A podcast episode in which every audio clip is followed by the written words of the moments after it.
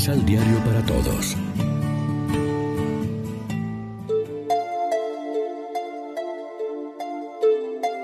Primera lectura. La gloria del Señor penetró en el templo. Del libro del profeta Ezequiel. En aquellos días, un ángel me llevó a la puerta del templo que da hacia el oriente, y vi que la gloria del Señor venía del oriente. Se oía un ruido como el estruendo de un río caudaloso, y la tierra resplandecía con el fulgor de la gloria de Dios.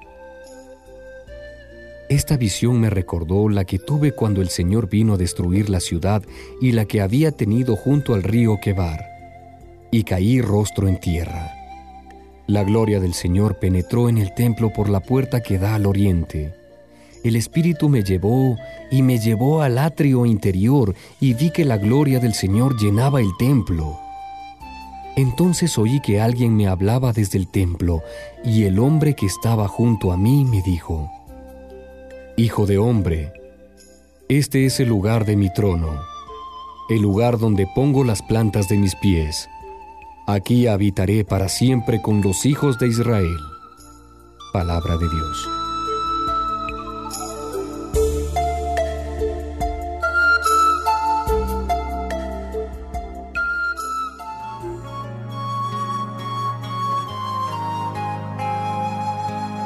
Salmo responsorial del Salmo 84. El Señor habitará en la tierra. El Señor habitará en la tierra.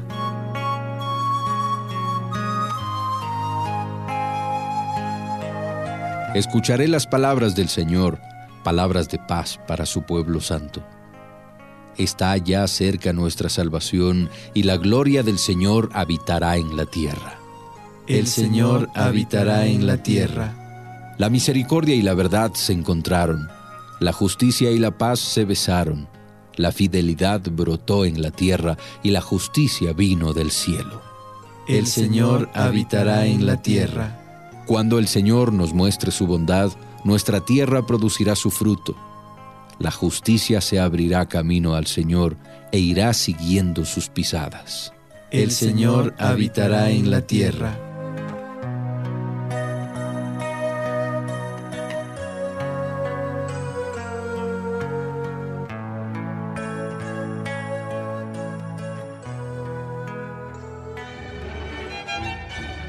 Proclamación del Santo Evangelio de nuestro Señor Jesucristo, según San Mateo. Entonces Jesús dirigió al pueblo y a sus discípulos el siguiente discurso. Los maestros de la ley y los fariseos se hacen cargo de la doctrina de Moisés. Hagan y cumplan todo lo que dicen, pero no los imiten ya que ellos enseñan y no cumplen preparan pesadas cargas muy difíciles de llevar y las echan sobre las espaldas de la gente, pero ellos ni siquiera levantan un dedo para moverlas. Todo lo hacen para aparentar ante los hombres, por eso hacen muy anchas las cintas de la ley que llevan colgando y muy largos los flecos de su manto. Les gusta ocupar los primeros asientos en los banquetes y los principales puestos en las sinagogas.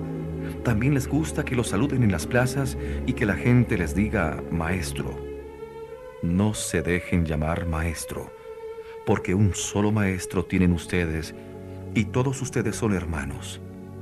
Tampoco deben decirle Padre a nadie en la tierra, porque un solo Padre tienen, el que está en el cielo. Ni deben hacerse llamar doctor, porque para ustedes Cristo es el doctor único. Que el más grande de ustedes se haga servidor de los demás porque el que se hace grande será rebajado, y el que se humilla será engrandecido. Lección Divina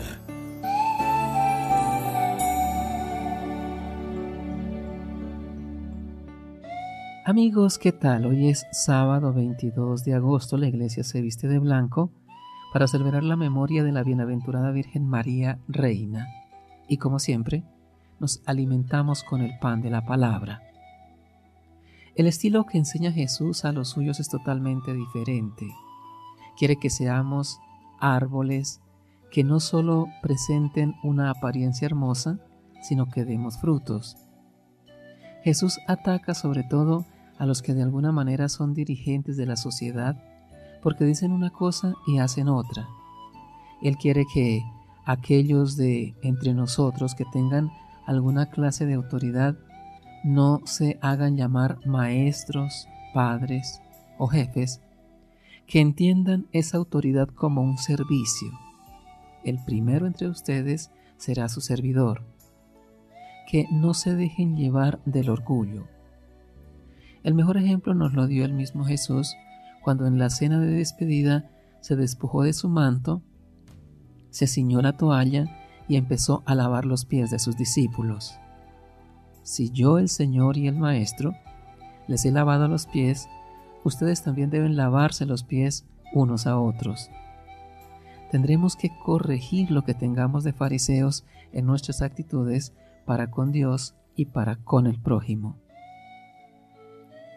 Jesús rechaza de forma terminante todo lo que sea vanidad, orgullo, ambición, deseos de situarse por encima de los demás, miserias humanas que se manifiestan en vestimentas, honores públicos, puestos de preferencia y privilegio, títulos y distinciones, lo que es más grave en los hombres que pretenden representar el Evangelio de Jesús son los que asumen esos comportamientos justificándolos porque piensan que así representan y promueven mejor la fe en Dios. Reflexionemos. ¿Cuáles son las motivaciones que tengo para vivir y trabajar en la comunidad? ¿Cómo la comunidad me ayuda a corregir y mejorar mis motivaciones? Oremos juntos. Padre nuestro, te pedimos que nos libres de toda presunción e hipocresía. Tú solo debes ser el centro de nuestra vida y por amor a ti queremos servir a los demás. Amén. María, Reina de los Apóstoles, ruega por nosotros.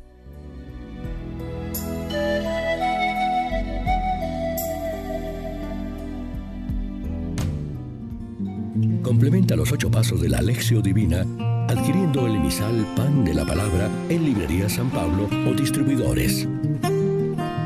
Más información www.sanpablo.co Palabra. Vive la reflexión.